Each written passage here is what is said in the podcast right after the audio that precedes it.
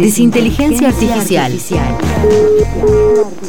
Hernán Manoli y Marco Zurita analizan las historias que nos contamos cuando nos cuentan historias. Libros, series, películas y algunas cosas más. Libros, series, películas y algunas cosas más. Desinteligencia Artificial es un contenido especial de Crisis en el Aire que se emite en vivo en Nacional Rock todos los sábados de 8 a 10 de la mañana. Desinteligencia Artificial. Hoy, en Desinteligencia Artificial, hablamos de Puan, la película.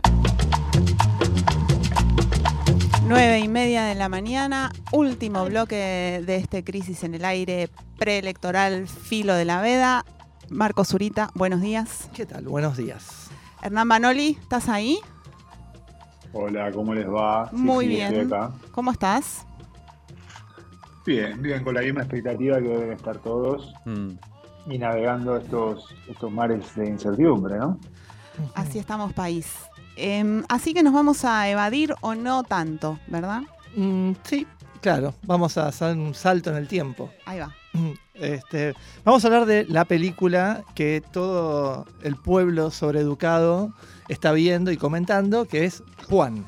Una película que se llama Puan, eh, que es de María Alché y Benjamín Neistat, eh, que viene con galardones. Ganó el premio de San Sebastián, ganó a Mejor Guión en el Festival de San Sebastián y a Mejor Interpretación Masculina eh, por el rol de Marcelo Subioto haciendo de Marcelo Pena. Hay que decir dos cositas más para la la- las coordenadas de esta película, es que está en los cines todavía y que le fue muy bien en el cine, así que digamos, no, cuando dicen dónde está, está Netflix, no, está en el cine todavía. Y que está protagonizada por Marcelo Subioto, Leonardo Sbaraglia y después hay un. eh, cantan casi todos los buenos actores que vivos. Ujú. ¿no? Los muertos no, no todavía. No pero pudieron todavía. Todavía no se hace eso.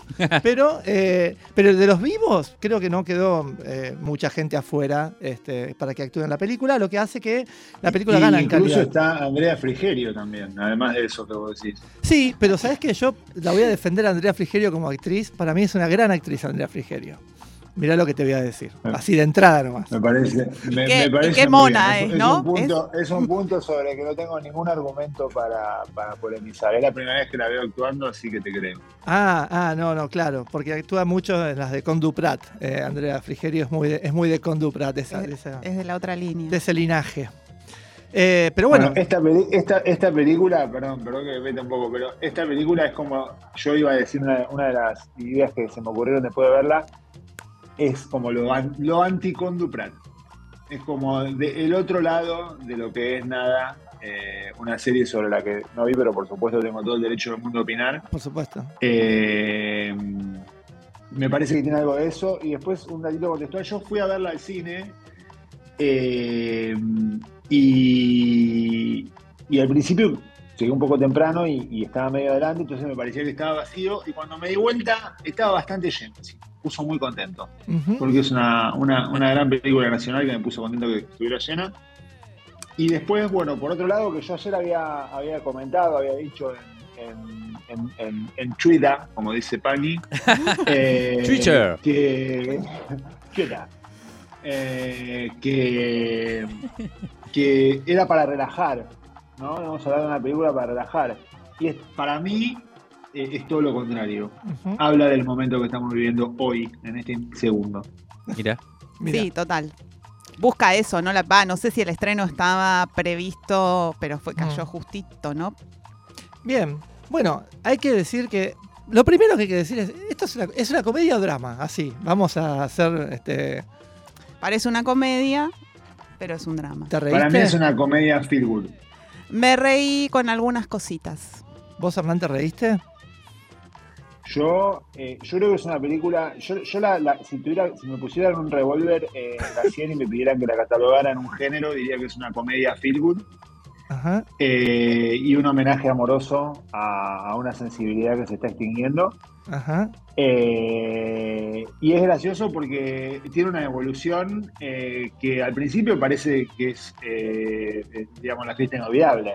¿no? que- claro, Empieza, empieza con toda una batería de gags que a mí me hicieron reír un poco, lo tengo que, que reconocer. Bien, bien. Pero hay una cosa, hay una operación que es más, eh, que va más allá de la risa que- y que genera una, para mí al principio, la película tira toda la carne al asador y te genera una identificación muy fuerte con, con Marcelo Pena. Mira vos, qué eh, que es interesante. gracioso, es gracioso que se llame Pena. Sí, sí. Eh, y me reí. Después se va transformando en otra cosa. ¿no? Después entra en otros carriles y, y- y es como una especie de fresco social, digamos, di- semidistópico. Pero semidistópico por algunos detalles que podemos hablar, pero no porque sea una película de ciencia ficción ni nada. claro, Ahora, hay que decir Pero que, que- Ah, Al perdón, perdón. principio me hizo reír. bien, No, hay que decir que no se dijo todavía que Puan es, eh, se remite a, remite a la calle, claro, donde está la, fil- la Facultad de Filosofías de la UBA, claro. que es eh, como todo un universo en sí mismo, ¿no? Así es. ¿Vos, Nati, te reíste? Yo me reí, o sea, estaba pensando en qué tipos de humor, porque va variando también, ¿no? Tiene como, tiene hasta escenas medidas como de mi novia Polly, con, o sea, como que hay un, hay un punto en el que va eso. Veo es que como- hay, hay una buena, hay una intención de ver el medio vaso lleno en esta columna. No. Voy a quedar solo, creo. Maneja muy bien lo- lo- Te el, el humor incómodo, me parece. entrada, te marcamos la cancha. Ya está. No, pero entre la- en la contraposición entre Sbaraglia y, mm, Subioto. y Subioto, creo que hay, hay, hay como una cosa muy de humor incómodo, no sé, pensaba más en Ricky Gervais, esa cosa de que te, te- te incomoda y a la vez te genera el humor desde ese lado, me parece. No me reía a carcajadas, pero... Bien. En, en semiología psiquiátrica lo que acaba de ocurrir es- se llama para respuesta. Uno hace una pregunta y la respuesta no responde la pregunta que uno hace, salvo después de dar muchos circunloquios. Llegó la hora del diagnóstico. Bien, Sí, sí, hoy estamos particularmente eh, programa. Hoy diagnosticadores. es, hoy- hoy es un- si diagnosticás lo que está pasando ahora, Marcos, te No. Ya. Es imposible, es imposible. Este, pero bueno, es una película así, bueno, que supuestamente. Pues yo escuché mucha gente que decía que se había reído, pero que después el final se había, se había angustiado y, y está como todo esto ahí. La, la película habla de. Es, es el héroe y el antihéroe, ¿no? Un clásico. No, no- no tiene, no toma muchos riesgos, digamos, ni la trama, ni la forma de que está filmada, ni el guion. O sea, es una película así anodina en algún punto, es este el personaje de Marcelo Pena, que es el de Subioto, contra el de Rafael Sujarchuk, que es un gran personaje para mi gusto, que es el de Leonardo Sbaraglia, que es un tipo que triunfó, ¿no? Se fue a Frankfurt, que es como el Disney de sociales, se fue a Frankfurt y ahí en Frankfurt lo pegó algún, alguna maestría, algún doctorado, alguna, alguna guita europea. Y vuelve porque se enamora, según él, de una artista pop, que no es otra que Lali Espósito haciendo de Espósito. Vera Mota. ¿No? Bueno, Haciendo del Ali Espósito, ¿no? Que no se entiende muy bien cuál es su eh, el, el campo en el que destaca, pero es famosa. sí, ella dice que está filmando una película en, la única línea de guion que tiene. Pero bueno, sí, Cierto, pero pareciera ser como pop, no se entiende muy bien. Y Para mí es una influencer. Puede ser, claro. Y dos cosas, y ahora, porque si no me voy a, voy a- a decir muchas cosas y, y no, no quiero hacer ocupar todo este espacio en desplegar mis, mis, mis reflexiones. Pero la Con las, película. que, con las que además todo el resto no estamos de acuerdo, Marcos. Claro, por eso, ya- ya sé, por eso, por eso, por eso. Arranca, arranca con un tema de Charlie García, ¿no? Y eso va en línea con Argentina 1985, Exacto. discúlpenme, pero es un paradigma ya esa película a esta altura. Está Axel Kuchibaski en la producción de la película también, así que hay como la misma productora.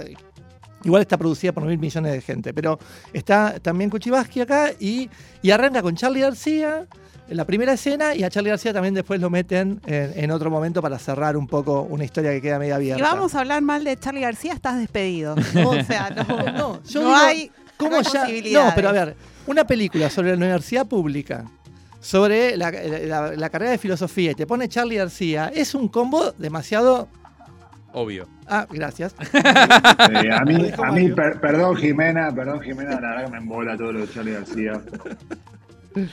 Pero bueno. Están perdonados. Y después, y esto es lo único que voy a decir para si ustedes hablan y dicen cosas, es que la, la trama tiene una oportunidad de hacer un cambio. Yo esperaba un cambio. Yo esperaba que se transforme o en un policial, que se transforme en una película política, que se transforme en algo más que las vicisitudes de dos tipos, que se muere el jefe de cátedra y hay dos tipos que compiten para ver quién se queda con el carguito. Este, y va pasando, va pasando la película y yo digo, bueno, ya estamos pasando, el, pasó el primer acto, pasó el segundo, estamos entrando al tercero y todavía no, no, Eh, no- no hay estabas- película. Estabas esperando, estabas esperando que explote. Estaba esperando que explote. Y hay una oportunidad de oro para que explote. Que es cuando encuentran el cuaderno que estaba escribiendo el, el- el muerto, el finado, el, el- el ex Yo jefe. confieso que creí que cuando apareció ese cuaderno iba a ir para otro lado. Claro. Confieso eso también. Claro, y no fue para otro lado, siguió, siguió de largo.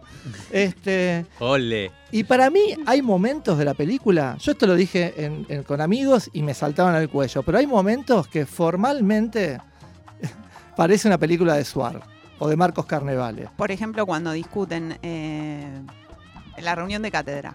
Reunión No de está muy lograda. Reunión de cátedra. El momento del cumpleaños de la octogenaria. Que él termina con la sábana, con el mantel ese haciendo de Platón. E- e- ese, ese momento para mí es el, es el, momento, el peor momento de la película. Sí. Es como una, una- es una escena que, bueno, eh, es, es el único momento. en el- es un personaje que siempre está a punto o, o- o viene cargando las tintas para explotar y nunca explota. Y ese es el momento de explosión. Y no eligieron un buen momento de explosión, No. Pero bueno. Y lo otro son los chistes con el lenguaje inclusivo, que eso ya lo hacía Suar hace seis años. En, en- en una película de Suar que hemos comentado en esta columna, había chistes sobre eso.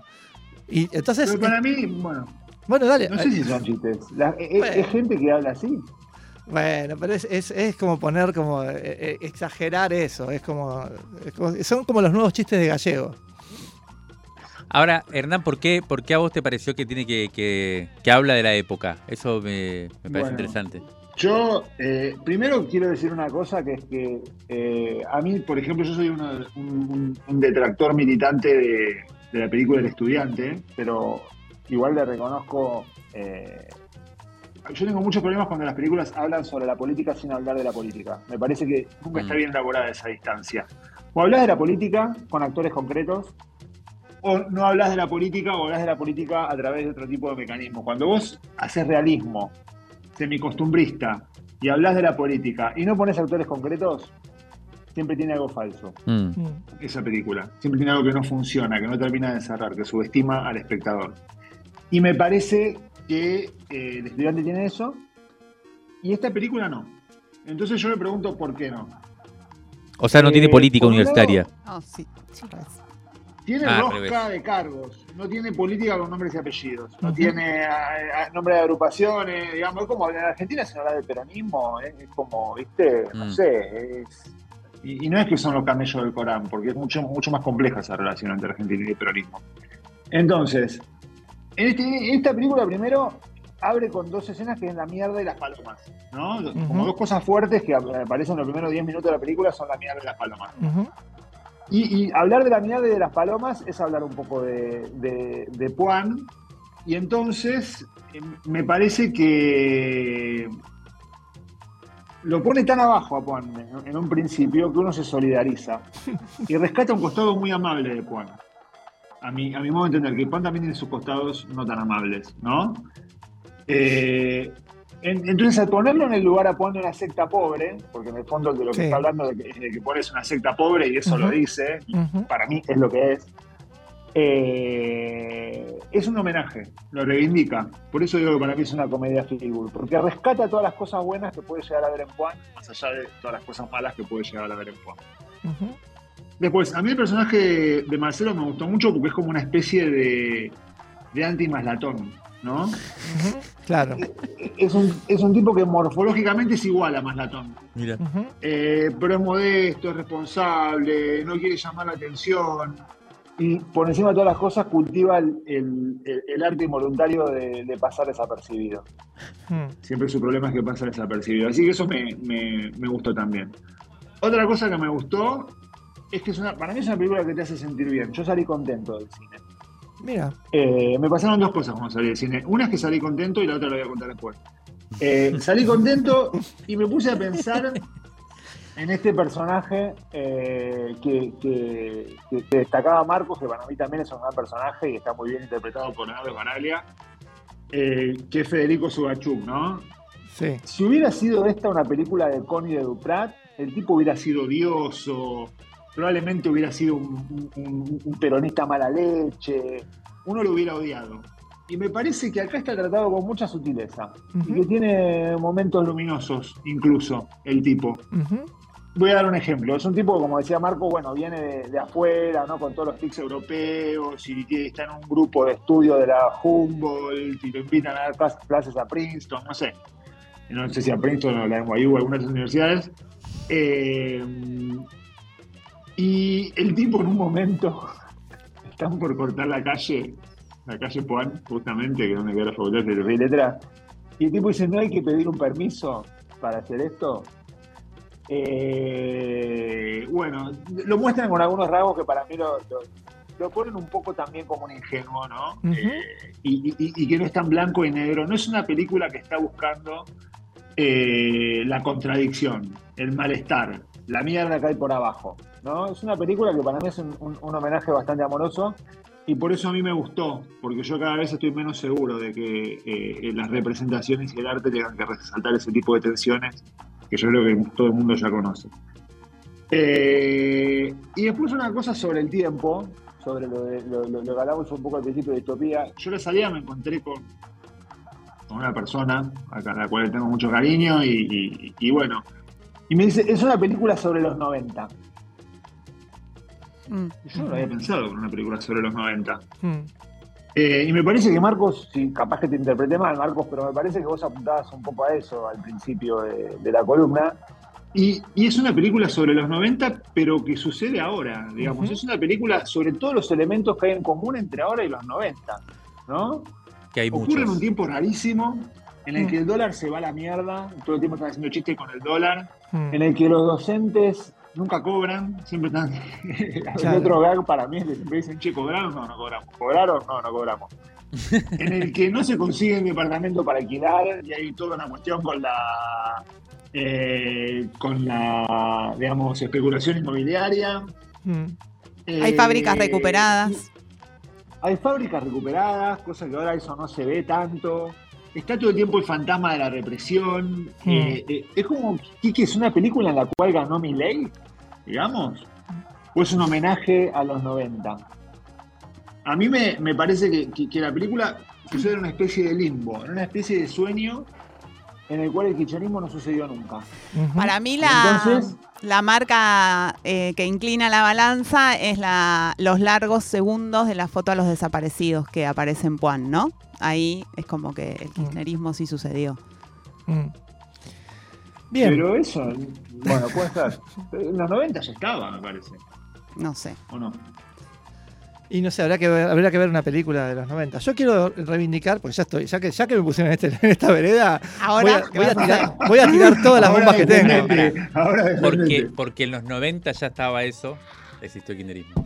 Claro, no, sí, sin duda, pero quiero decir, Bien. ahí me parece que la- hay unos segundos de, de más, me pareció en ese momento de, de una- esa foto. Sí, como que se trabó, se trabó Claro, y se quedó no, fija, no que es un homenaje al kirchnerismo, sino que es como una especie de lo, lo que es lo que se viene es una amenaza sobre No, esto, claro. ¿no? Ah. A eso. Un homenaje, un, un- un- un homenaje al kirchnerismo claramente no es. No, no, no. Porque el nivel de degradación que hay, eh, la Sí. Buenos Aires que te muestra, Mm. no tiene nada que ver con un homenaje. al Hernán, no, no dijiste con quién te encontraste a la salida del cine. ¿eh? Pensé que lo ibas a decir. Una, una persona muy querida. Me encontré con Víctor Tarico. Mira vos. Mientras yo, yo estaba esperando eh, Personaje de la facultad de los 90. A que, mi novia, a, que, a que mi novia fue al baño, me encontré con Víctor. Esa es para la película sobre FESOC, que es la que realmente Claro. tendría que hacerse para que esta columna pueda. Es un desplegarse. spin-off, es un spin-off que me encuentro con Víctor ahí, después viene mi novia, nos podemos hablar los tres. Claro, perfecto. Eh, yo voy a reivindicar al estudiante. A mí, como en el género película, película sobre la uva, está El estudiante, Gran Valor en la Facultad de Medicina, una gran comedia de, Ah, Cal- de Calabró, en donde que estudia, que estudia medicina y, y- y está muy bien. Eh, y que es la única película, creo yo, que está en mi ex facultad.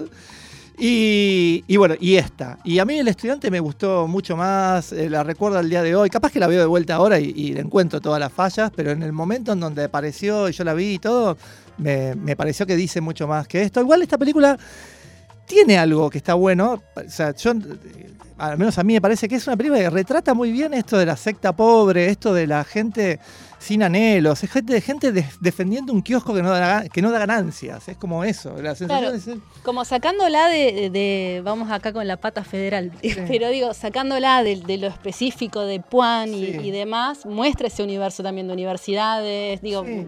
viniendo de, la, de el- la es- Universidad Nacional de La Plata también, como que hay cosas que igual se ven. claro, es, es una estructura donde hay gente que ocupa esos lugares, la gente que ocupa esos lugares creen que esos lugares es mucho más importante que lo que son, que realmente son. A mí me hizo acordar también a, a los- a la estructura de los, de los hospitales también, donde el, el jefe de servicio y es todo, toda la gente habla del jefe de servicio y la gente que habla de eso es la gente que está ahí adentro. Acá los adjuntos, Yo- yo los quiero- ayudantes, todo eso, pero yo- después es nada. Yo tomando esto que dicen, quiero decir algo más, eh, y que tiene que ver con que a, a mí me, me gustó mucho cuando se hablaba de filosofía, como me parece que, que lograban hacer exposiciones, eran exposiciones universitarias, académicas, y sin embargo lograban un buen balance entre lo académico y una cosa que pueda ver cualquier persona, cualquier espectador. Hay una, una- una cuestión muy didáctica ahí con la filosofía, que eso me gustó. Pero un hueco de la película me, me parece como que eh, a mí capaz que me gustó más Juan y retomando que yo valoro que hay cosas buenas de estudiante, ¿eh? no, no digo que sea toda mala, me parece que esta película es sincera nada más. Eh, hay una cosa con la filosofía que la cátedra del tipo que muere vendría a ser como la cátedra, por lo que yo tengo entendido, eh, en mi relación epigonal con Juan, como la cátedra de Dotti. Es la cátedra de filosofía política, ¿no? Y, y los tipos eh, vienen y, y- y- y- y- y te dan Locke, te dan, eh, perdón, te dan Hobbes, te dan Rousseau. Eh, y el que viene de Alemania, que estudia temas contemporáneos y como que viene a plantear otra cosa, digamos, a nivel filosófico y qué sé yo, y perdón Mario por esto que voy a decir, a mí también me gusta Spinoza, Mm. pero Mm. es Spinoza.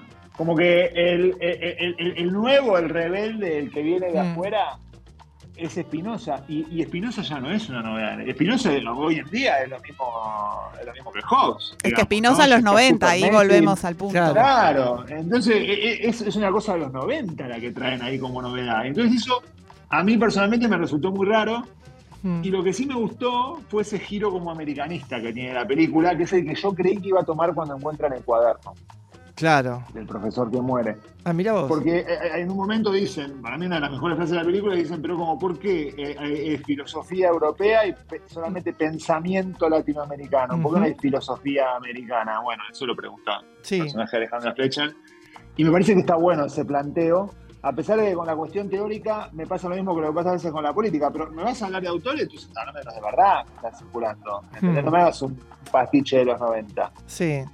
Para mí el personaje de Fletcher es la, es la que dice las mejores líneas, porque también es la que le dice al tipo, de, "Por- yo pensé que ahora que se, que se había muerto mi marido, ibas a hacer tus propias cosas y no estar ahí peleando sin querer pelear, es, es como, eh, por algo que, momento, no sabemos si... momento, casi, casi de analista. Le hace, un chi- claro, le hace un chinar, le da el chinar y le dice, mira, la verdad que vos siempre es el mismo boludo. O sea, básicamente es eso lo que está diciendo.